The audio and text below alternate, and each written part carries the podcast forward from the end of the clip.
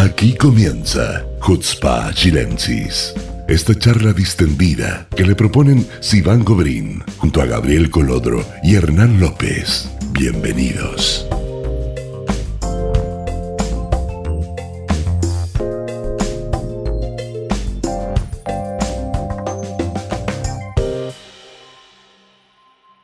Hola amigos, muy bienvenidos a una segunda edición de Hutzpa Chilensis. Yo soy Sivan Gobrín, vicepresidente de la Comunidad Chilena de Israel y me acompañan mis queridísimos colegas Gabriel Colodro, presidente de la comunidad, y Hernán López, director ejecutivo. Eh, de a poco vamos armando capítulos, de a poco vamos armando temas y tenemos la intención de seguir llevándoles cosas contingentes para que eh, sepan cuál es nuestra opinión y lo que está pasando. Amigos, ¿cómo están? ¿Cómo estuvo su fin de semana? Bien, bien. Sí, ¿descansaron? Hernán, ¿descansaste? Sí, estoy bien descansado. Viernes, sábado, descanso. Está esperando la segunda temporada ya, esta es con la segunda temporada, porque otro formato, entonces. Oye, Gabriel, ¿cómo estuvo tu fin de semana? Eh, la verdad es que bien, normal. O sea, me despertaron a las 6 de la mañana como siempre, así que no, no, hay, no hay mayores cambios en el itinerario Eso, cuando es verdad. ¿Cómo tu cumpleaños? Pues yo, Ah, mi cumpleaños, mi cumpleaños muy bueno, muy bueno. La verdad es que fue un fin de semana súper celebrado ayer con desayuno sorpresa de los niños y hoy día vinieron unos amigos a almorzar a la casa, así que bien, bien celebrado, bien regalado. ¿Cuánto cumpliste? Cumplí 18, 18. 18. 18 más muchos, no, 37, Años cumplía tu 18, eso es bueno. 37, 37 primaveras, como se dice. Bueno, gente, vamos a lo nuestro. Tenemos varios temas importantes e- e interesantes hoy para compartir con nuestro querido público. Eh, Gabriel, ¿nos quieres introducir primero eh, a lo que habíamos quedado, el primer tema? Todo.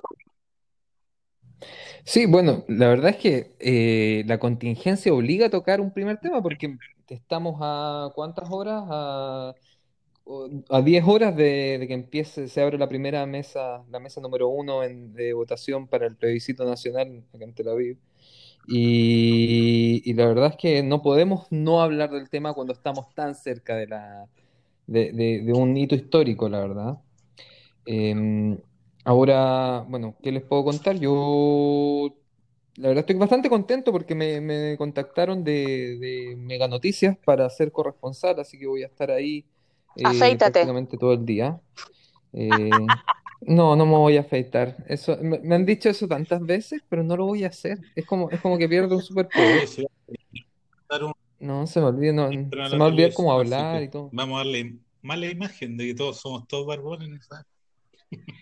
Pero es como Earth Style, es como el Earth Claro, Style, no. así que igual es como, eh, está bien, está bien. Bueno, invitemos entonces a, a la gente, primero que todos los que nos están escuchando, eh, a los chilenos que están en Israel, súper, súper importante que vayan a votar, que se acerquen al consulado y ejerzan su derecho. Y eh, no sé, Hernán, ¿tú quieres hacer algún tipo de otra invitación, algún comentario al respecto?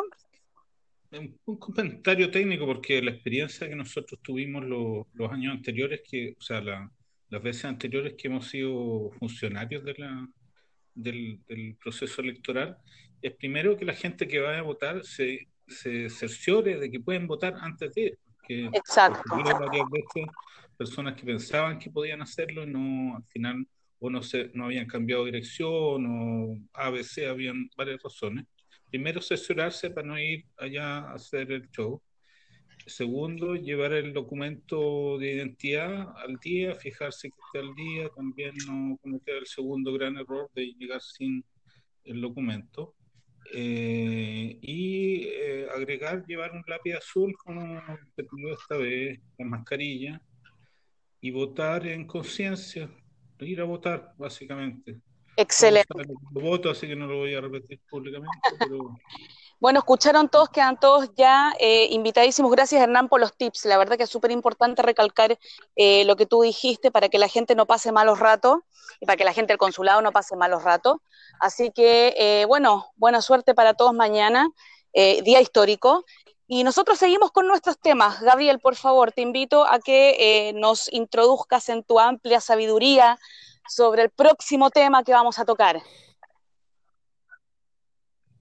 Sí, mira, la verdad es que está relacionado también con el, con el tema del, plebiscito, porque la idea es hablar un poco también de lo que pasa en Chile eh, con respecto a nosotros, a los chilenos que estamos acá en Israel. Y obviamente todos hemos sido testigos de, de una repetición prácticamente semestral de acciones antisemitas o anti-israelíes desde el Parlamento chileno.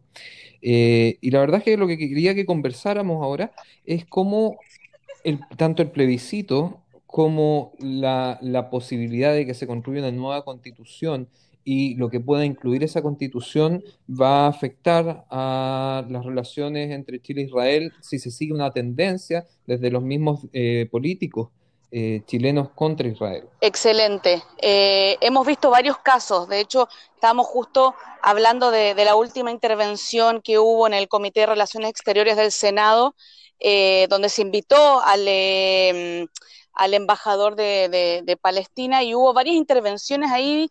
bien específicas. ¿Nos quieres, por favor, Hernán, contar un poco que, para que la gente que no lo escuchó, de qué se habló ahí?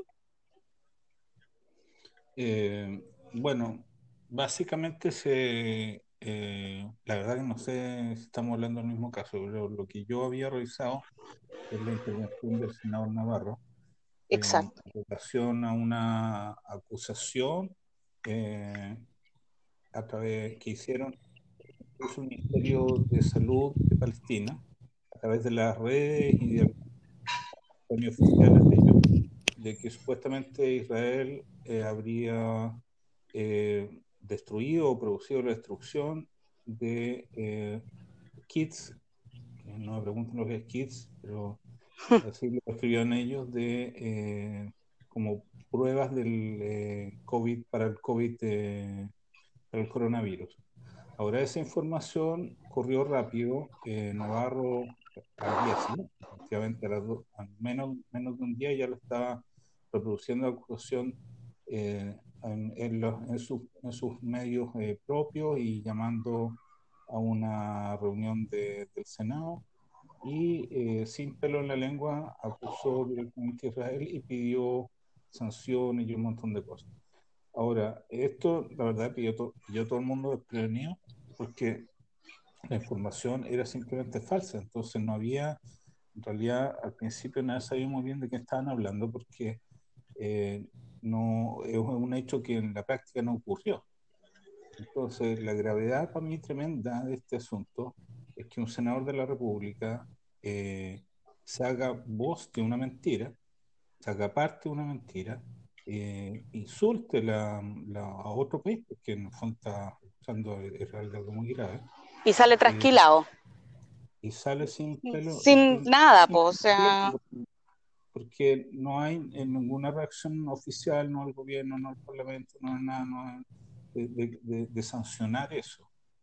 Eh, y como Gabriel decía, una cosa que se repite constantemente, o sea, este es el último hecho, pero una larga, Navarro tiene una larga historial, un, gran, un largo prontuario de acciones antisemitas.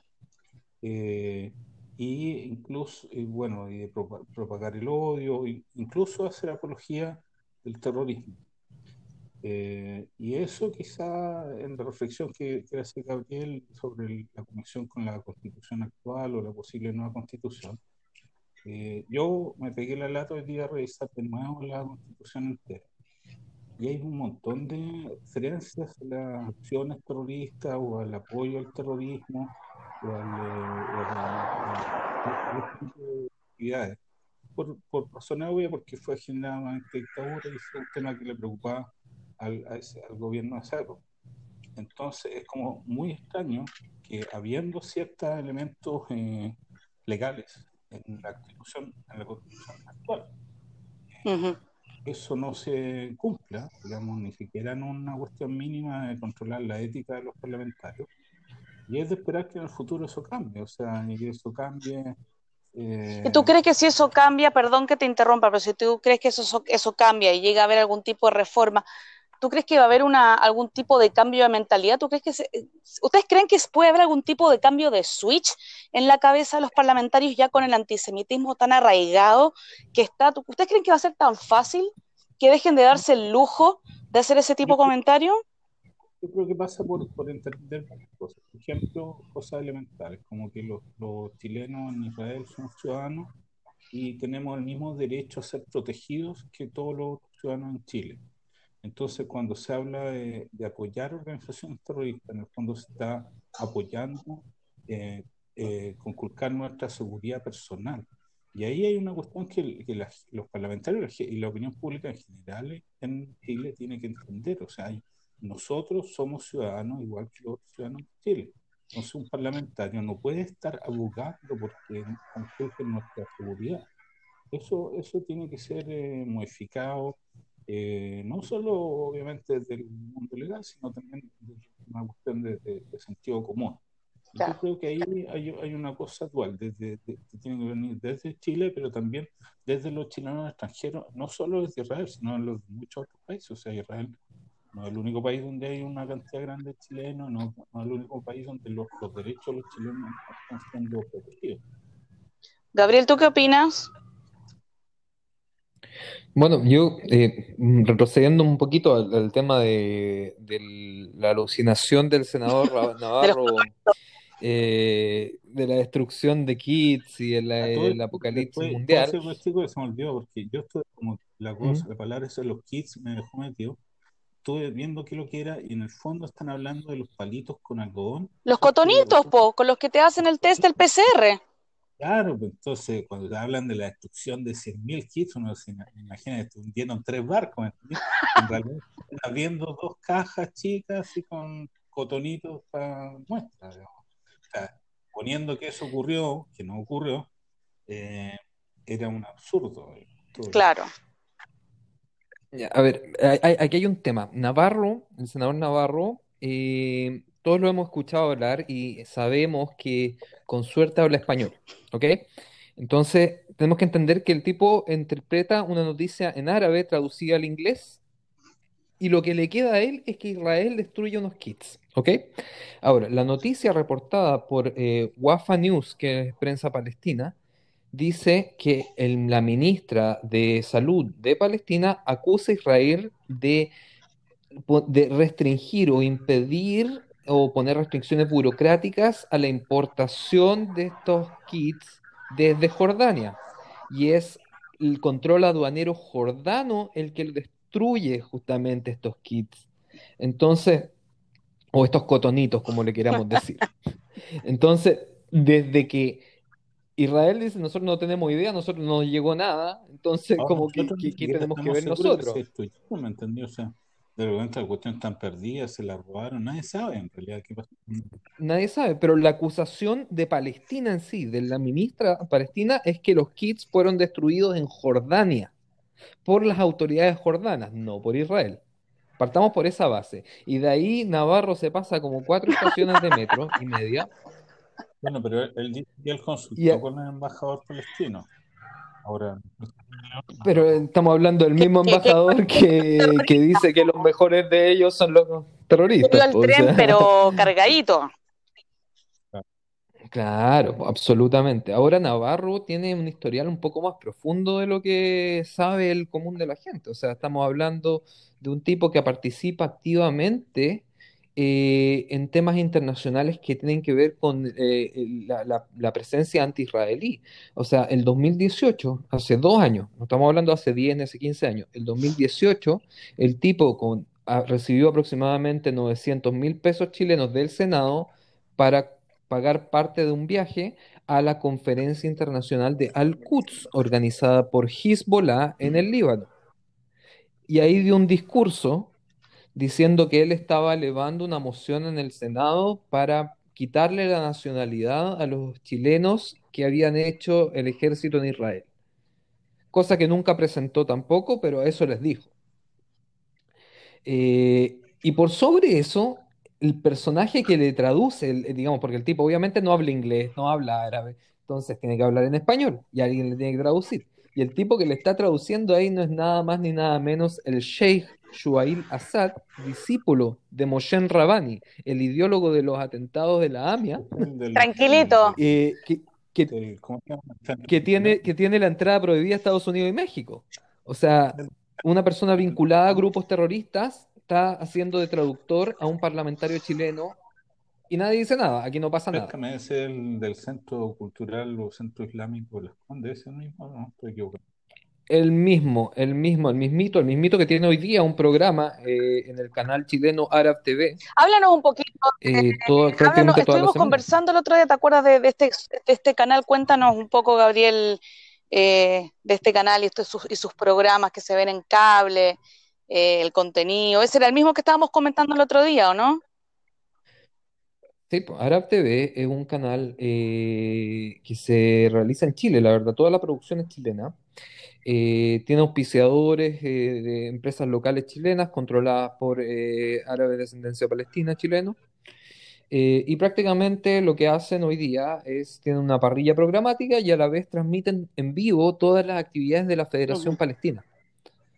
Toda actividad que hacen por Zoom esta gente, ellos los transmiten en vivo en su canal de televisión. Y es un canal que tiene varios cable operadores que lo transmiten en Latinoamérica en Perú, Bolivia, eh, Colombia, Venezuela. Eh, y, mira, sabéis que yo estaba mirando un programa ayer donde participa eh, Pablo Jofré, nuestro querido. pero ese fue otro programa, ese es otro programa. No, pero, pero déjame, algo muy chiquitito.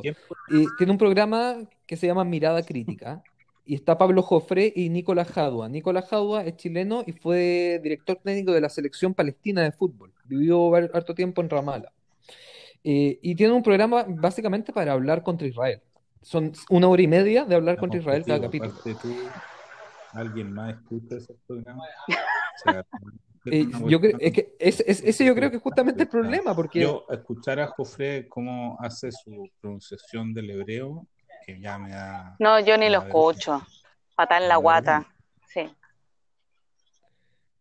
No, yo entiendo, pero mira, para darle un ejemplo del nivel de antisemitismo, en el último programa, Jadua dice que Israel no solo arresta a los niños, sino que para liberar a esos niños presos, obliga a las mamás palestinas a, esterilizarse. Ese es el nivel. Mira, yo nunca había escuchado Yo tampoco, me estoy desayunando con la noticia. Pero un nivel de antisemitismo, pero a, la vena, digamos, o sea, más, más bruto que eso. Como cuando decían que sacrificaban guaguas en, la Edad Media para hacer matzot. Claro, pero en el siglo XXI. Eh, para cerrar este tema, Hernán, ¿tienes algo más que agregar? Eh, no, la verdad que no. Gabriel, yo sé que tú siempre tienes algo que agregar. no, pero eh, la verdad es que eh, es un tema que da para harto. Yo creo que a Jofre tendríamos que dedicarle un programa así entero, porque tenemos mucho que decir sobre él y creo que la gente no sabe eh, lo que tiene que saber sobre él. pero me gustaría, ¿tú ¿hay algo más con lo que quieras cerrar o ya pasamos al siguiente tema? ¿Para qué me invitan si saben cómo me pongo? Dale, tenéis un minuto, un minuto para descargar. Dale. Ahora ya. Bueno, yo creo que el primer, el, primer mensaje es que el personaje eh, utiliza las redes de la Universidad de Chile. O sea, trabaja en la Radio Universidad de Chile, publica en los medios de la Universidad de Chile, lo entrevista el director de la Radio de la Universidad de Chile y a la vez trabaja para un canal iraní. O sea, le paga directamente el gobierno de Irán. Entonces, si vamos a escuchar a un periodista, a un analista internacional hablar exclusivamente sobre un tema, mientras, eh, digamos, adula a grupos terroristas y estados terroristas, hay que, digamos, empezar a darse cuenta de que, en qué, qué esferas se están usando para hacerlo. Mm. O sea, la radio, la Universidad de Chile es una universidad pluralista y no puede darse el lujo de cargar, cargar la balanza a ese nivel hacia un solo lado. Ese es lo único, con eso quiero cerrar. La realidad está diciendo que no es una universidad pluralista, si es, es es, quienes estamos metidos en el tema, sabemos perfectamente que es la matriz del antisemitismo chileno, viene desde ahí, tanto desde la narrativa académica, como desde el periodismo activo, como desde el, el, mundo de, los, de, los, estudiantes. todo viene de la Universidad de Chile, entonces es una universidad pluralista. ¿Pluralista en qué sentido? Claro.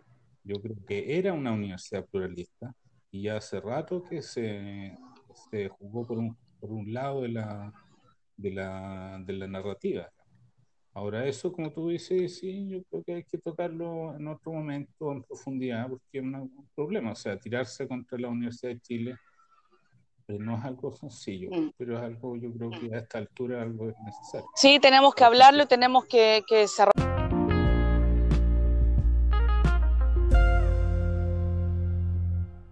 Vamos a pasar al siguiente tema. Eh, se estrenó eh, la semana pasada una nueva serie eh, acá en el canal Can, pero que pronto va a estar en, HBO, un programa, o sea, una serie que yo quedé, pero impresionante, ¿ya? se llama Shad Neila, que para los que nos están escuchando y los que no saben, Neila es el último rezo que se hace antes de que termine Yom Kippur, el día del perdón, el día del ayuno, y eh, se trata de la guerra de Yom Kippur que, eh, que, fue en, Israel en, Yom Kippur de 1973, todo lo que fue el ataque sorpresa, cómo está hecha, primero que cómo está hecha toda toda la ambientación, los actores, la historia, eh, suena muy superficial, pero a mí me encantó, lo encontré increíble y también creo que hay historias muy profundas y creo que una de las cosas que hay que tocar ahí es que ellos hablan de el movimiento de las panteras negras o Panterim Jorim, que era un movimiento social muy, muy fuerte eh, de eh, los judíos que venían especialmente de, de Marruecos, que sentían mucha discriminación acá eh, en el país y había muchas manifestaciones, había violencia, o sea, estamos hablando de movimientos sociales que ya venían desde esa época, que no son como las manifestaciones hoy en día, pero que sí existían, o sea, no es un fenómeno que se inventó hoy, sino que venían de mucho antes, que también eh, estaban influenciados por el movimiento en Estados Unidos. Y, y, creo que es súper interesante analizar cómo una serie israelí que está ambientada en una guerra que fue totalmente sorpresa, que los agarró digamos, totalmente desprevenidos. Ellos mismos ahí dicen, somos mejores que los del 48, estamos por arriba de los del 67, eh, eh, somos una generación mucho mejor. Era un, era un auge económico eh, y social en Israel en esa época y creo que, que, fue un, literalmente un balazo por la espalda y un milagro cómo se ganó esa guerra y todo, y todo el movimiento social que hay detrás. No sé, Hernán, ¿quieres agregar algo? ¿Tú, tú la viste? ¿Viste los, el primer capítulo? Sí, sí lo vi, lo vi con harto interés porque em, hay varios elementos que a mí personalmente me interesan. Uno es la dimensión, como tú dices, social, que aparecen los Panteras Negras, que son en general un movimiento misrají, no solo de los marroquíes, pero que habla un, habla un, poco de una historia negra de la absorción de los judíos eh, no es que nacían en Israel. O sea, ya venía de los años 50 un eh, cuentos terribles sobre lo que habían hecho los askenazíes con los niños yemeníes, se hablaba de desapariciones, de robo y un montón de cosas que, que en parte tenían razón, en parte eran fábulas. Eh, y en general la situación de, lo, de, lo, de, toda esta gente era económicamente muy inferior. O sea, el, el, la serie muestra eh, un barrio, todo se inicia en un barrio de Jerusalén, unos, unos eh, hermanos eh, que militan en, en, las Panteras Negras. Y hay imágenes que son súper fuertes. A mí una de las que me llamó la atención, digamos, o sea, profundamente, una que en un momento estos jóvenes habían sido detenidos por la policía y supuestamente después tenían que ir al ejército, entonces se produce como una contradicción de, como un dilema de lealtades, porque en la noche habían sido golpeados por la policía en una redada.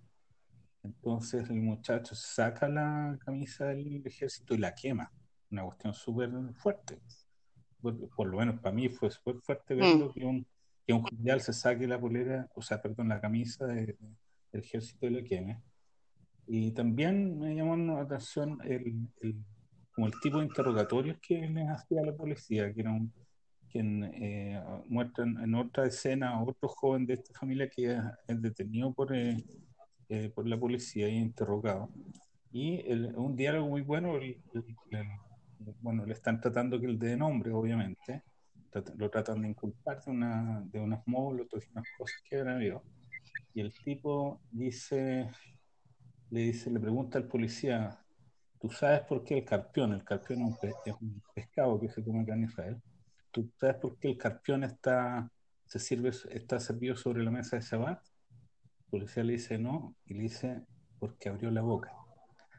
Y ahí eh, no le dice nada, no le cuenta nada. me llamó mucho la atención esa dinámica del policía con, con, él. Y después hay otro personaje que no, no sé si lo, la gente lo entendió muy bien porque me parece muy bien dibujado, que es eh, un, francés que eh, recibe la llamada de su ex esposa de, París que vaya a buscar a su hijo que está sirviendo. Bueno, ese, ese tipo eh, eh, aparece eh, como miembro del MATSPEN. No sé si ustedes saben lo que era el MATSPEN. Explícanos. Ahí los dejé pillar. El en, en, los años 70 se desarrolló una forma, de, o sea, habían varios movimientos socialistas que convivían en Israel. Obviamente el más fuerte era el movimiento sionista de los kibbutzim, que también aparece representado por los oficiales del, del Siririon, del, del, de, los tanques eran que ellos suponen son socialistas. Pero eh, también estaba el Matpen, que era un movimiento socialista antisionista, que yo creo que el primer movimiento socialista antisionista, ¿a qué se referían con que era antisionista? Eh, eh, ellos consideraban que el problema acá era un problema como Marzo denunció en un momento, un problema de la lucha de clase, entonces no era un problema los árabes contra los judíos, sino que eran los desposeídos contra, los contra la clase dominante. Entonces consideraban el sionismo, algo que hoy día es bastante común escuchar, pero en esa época no lo era tanto, de que el sionismo era una forma de dominación. Entonces ellos se hacían, ellos en el fondo eran los únicos que en ese minuto apoyaron a las Panteras Negras. Y ellos trabajaban en conjunto con el Partido Comunista Israel de esa época, de hecho, los protagonistas mencionan que fueron detenidos en una, en una, actividad del Comité de los Comunistas. Entonces había como un, como un, como un triángulo entre el MASPEN, las Panteras Negras y los comunistas.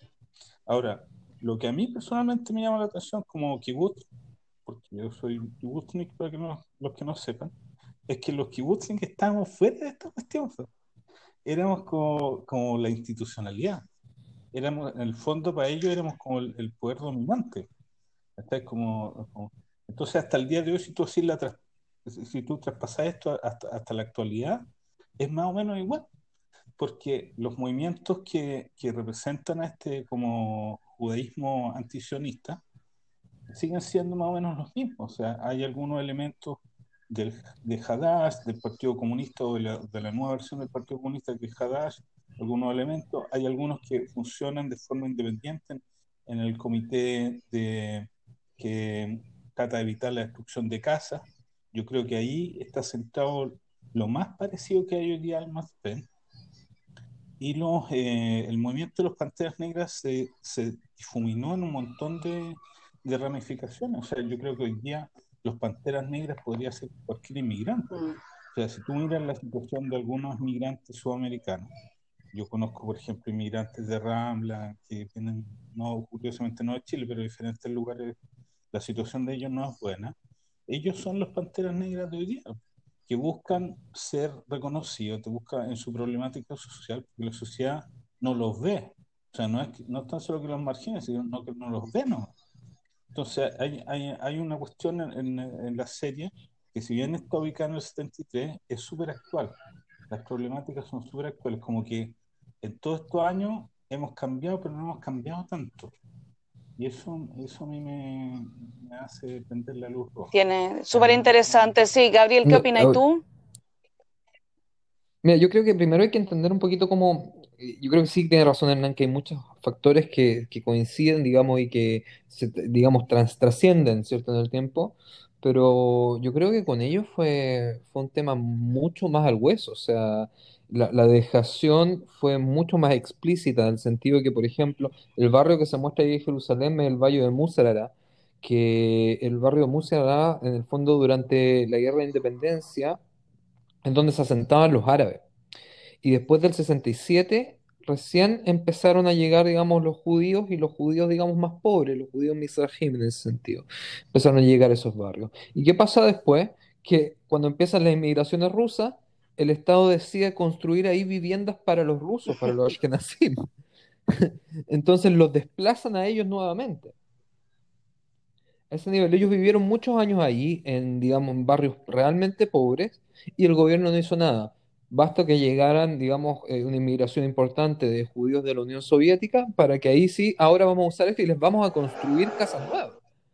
Entonces, para, un, para ellos como colectivo era mucho más directa la discriminación en ese sentido. Ahora hay que entender que eh, eh, este movimiento lo iniciaron la segunda generación. Nadie le construye ninguna casa, pues, ni piensa construirla.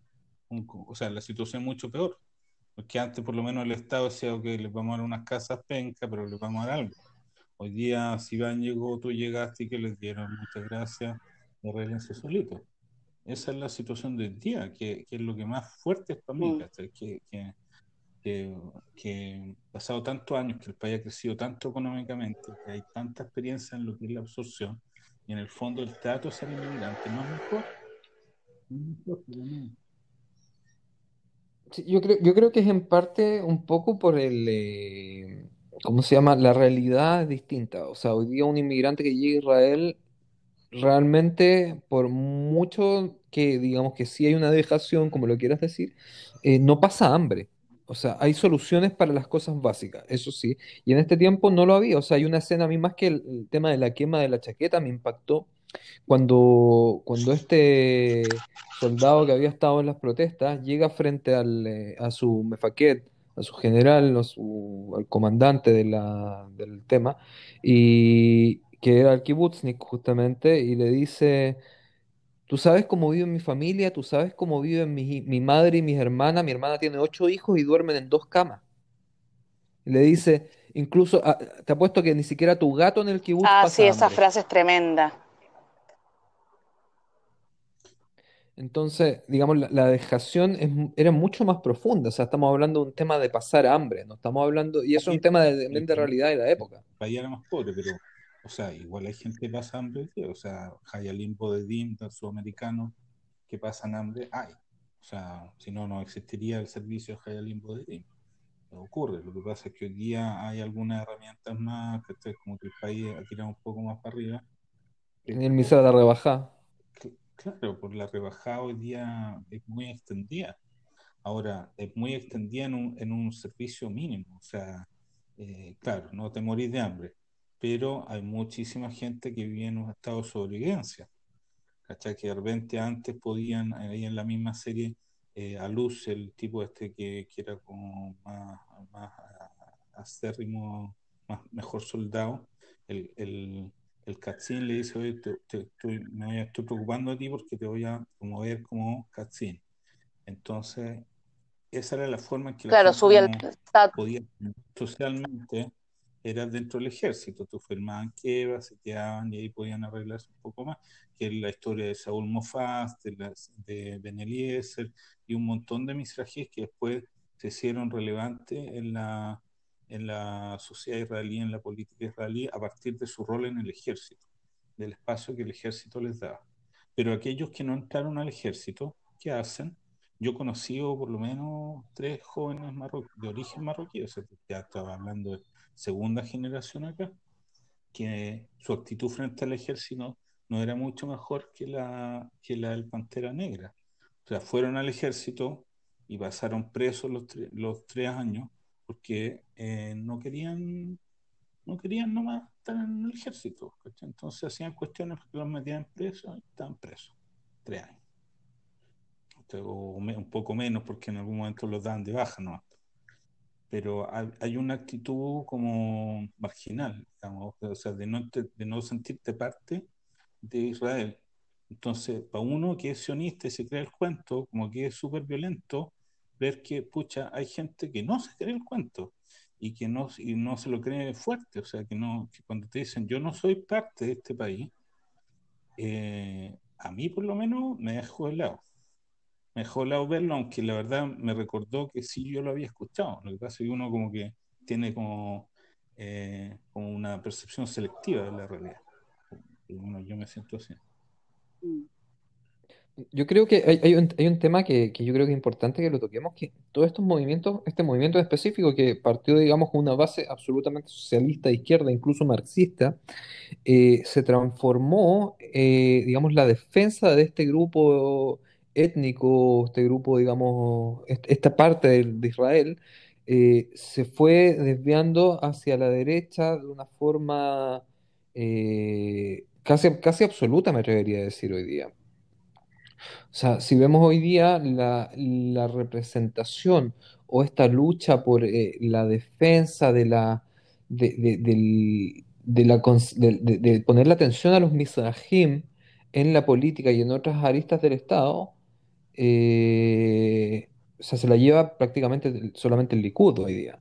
Pero, ¿sabes por qué pasó eso? Eso es algo, yo te digo, es súper nuevo, entre comillas, porque cuando yo llegué, que fue en el 98, no era así.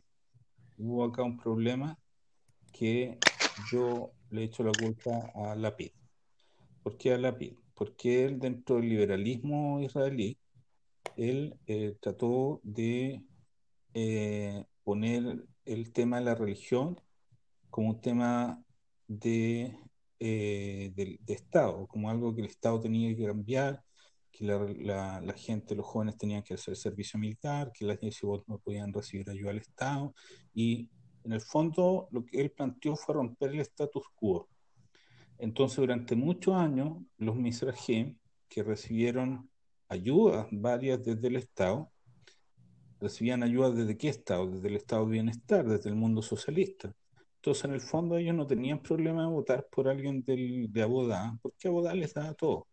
Ahora, cuando la izquierda, entre comillas, empieza a cuestionarlo a en su, en su cosa religiosa, desde el, desde el ateísmo, desde el laicismo, del, del liberalismo, se sienten atacados y se refugian en partidos nuevos que ellos mismos crearon o, o en la gente derecha. ¿Por qué? Porque otra vez es un tema, les tocan eh, la base ideológica que, ellos, que es la religión, o sea, su fe, su forma de entender la religión eh, se ve atacada y ellos se trasladan hacia otro mundo. O sea, el, el, el Tel Aviv de izquierda eh, laico tiene una visión súper desmejorada de la gente misrajim y ellos lo sienten. Entonces, obviamente no sienten ninguna simpatía y se van por otro lado.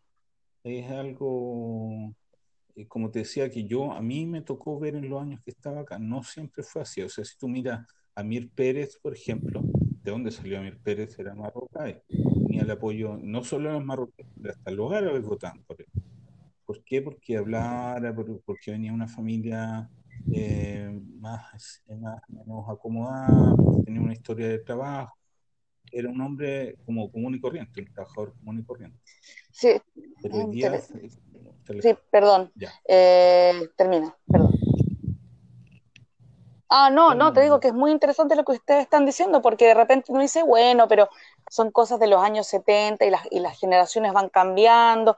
Y no, pues porque son patrones que se van repitiendo. Eh, a lo mejor, obviamente, eh, los, los, protagonistas son diferentes, pero la esencia sigue siendo, sigue siendo muy parecida. Y son cosas que en la sociedad en general se van repitiendo patrones, es como el tema del, espiral, digamos, la teoría de la espiral que dicen en, los historiadores, que las cosas van volviendo en sí mismas y las cosas se van repitiendo. Y, los movimientos sociales que vemos hoy en día, o cuando vimos el, el, el Tzedek Hebrati el año 2011, por ejemplo, o todo lo que está pasando hoy en día, son cosas que se van repitiendo, pero de forma diferente, a pesar de que el país haya crecido en rebajado que haya, o que haya crecido económicamente, eh, siempre van a haber grupos que se van a sentir marginados y siempre va a haber algún tipo de discriminación, eh, si van a ser los misrajim, si van a ser los etíopes, eh, si van a ser, o sea, lo vamos a seguir viendo, yo creo. Y, tengo mucha curiosidad de cómo va a seguir eh, representando esto esta serie, porque a pesar de que muestran el combate y a pesar de que muestran que están en un país que estaba muy confiado después de la guerra del 67, como bien dicen, vieron que eh, estaban eh, rezando para Yom Kippur y, al lado los tanques y estaban todos súper confiados. Fuerte, porque cuando ponen ¿Cómo? O sea, perdón, fondo, cuando ponen los rezos en el fondo, se escuchan en el fondo sí, eso va ocurriendo toda la... es impresionante. Es impresionante. no, y a mí me dio mucha angustia. Lo que más angustia me dio fue el Hayal de Modín, que no le creían nada. El gallo era seco, entendía todo lo que estaba pasando. Pero me dio, era terrible la soberbia, pero la soberbia de los mefakdin. Y le hacían bullying todo el rato y el cabro la tenía tan clara, tan clara. ¿Cuántos hoy en día la tienen clara y no lo escuchan? No sabemos. hoy día igual, o sea, si tú miras, piensa que los cabros, estoy hablando de cabros de 19, 21 años, que confunde un poco el casting que hicieron porque parecen, se ven como más viejos, pero en realidad son todos, eh, si uno mira los, los, actores secundarios y los extras, son todos como niñitos, y en realidad esos son lo que son, son niñitos, entonces son, son cabros que son súper, realidad uno lo conoce, son cabros que son súper llenos de ego, que pueden hacer todo, se la saben todo, tienen 18, 19, 20 no, y a mí también eh, otra cosa que me, que me, ¿cómo se dice? Que me impactó fue, bueno, el protagonista, el, el, que, el de las Panteras, Jorim, no me acuerdo cómo se llamaba, el, eh, al que le pegaron. O sea, hizo todo, se reveló, le pegaron, pero de igual cargó el tanque, era el encargado de cargar el tanque, ¿cachai? Igual hizo su tafkid, igual hizo su rol. ¿Viste cuando el Caspi le dispara lo, perdón, antes cuando Caspi toma el rol de, de faquete del grupo, ellos hablan en árabe entre ellos y le dice, pero este tipo no puede estar a cargo, mira cómo está. Y el otro muchacho, el Luz, le dice, tenemos que hacerlo porque él nos necesita. Esa es una frase. Heavy, sí. Lo hacen igual. claro, lo hacen igual. Sí, esa, es la cuestión más, porque en el fondo la guerra se ganó porque la gente como ellos lo hizo Exacto. igual. Aunque, aunque, lo, aunque los eran charcha, porque eran charcha, porque nadie se había dado cuenta que iba a pasar todo lo que pasó, igual lo hicieron. Aunque los mandaron a morir, igual lo hicieron. Ahora, eh, quiero, aprovechar de dar el dato para la gente que, que, que yo entiendo que la mayoría de la gente que nos va a escuchar ahora no han visto la serie. Los que quieran Hoy hicimos muchos spoilers. sí, en la página de Can, en la página de, de, Can, can.co.il, con K, em, pueden ver el primer capítulo. Ojo, Gabriel, porque en Chile yo no sé si se puede. Eh, no sé si está habilitada la página para Chile. El que quiere puede. Bueno, los que no entienden hebreo van a entender igual la trama de la historia, aunque no entiendan mucho los diálogos pero los que entiendan hebreo, recomendado 100%. Mm, eh, mañana, de hecho, en la noche se estrena, el, no, pasado mañana en la noche se estrena el segundo capítulo y creo que también lo van a subir a la página de Cannes. Así que... Eh, y si no, creo que en HBO estaban diciendo para segunda quincena de noviembre, algo así, ¿o no? Que lo iban a estrenar. No tengo clara la fecha, pero claro, o sea, ese, ese es un tema importante también, porque ¿por qué estamos hablando de esto? Porque es una serie que la acaba de comprar HBO y se va a transmitir, digamos, junto con todas las otras exitosas series israelíes eh, en todo el mundo. O sea, hay, hay, hay, un tema ahí que, bueno, no nos va a dar el tiempo para tratarlo ahora, pero la cantidad de series israelíes que están recorriendo el mundo, o sea, en un país tan chico que no tiene realmente una historia cinematográfica, así como tan, tan eh, pirula, o sea, comparándolo con... O sea, de que hayan subido Fauda a Netflix, eso fue un bombazo. O sea, tenéis Fauda en, Netflix, tenéis Teherán en Apple TV. ¿Qué, otra hay? Eh, hay un montón de em, películas también en Netflix, eh, películas israelíes.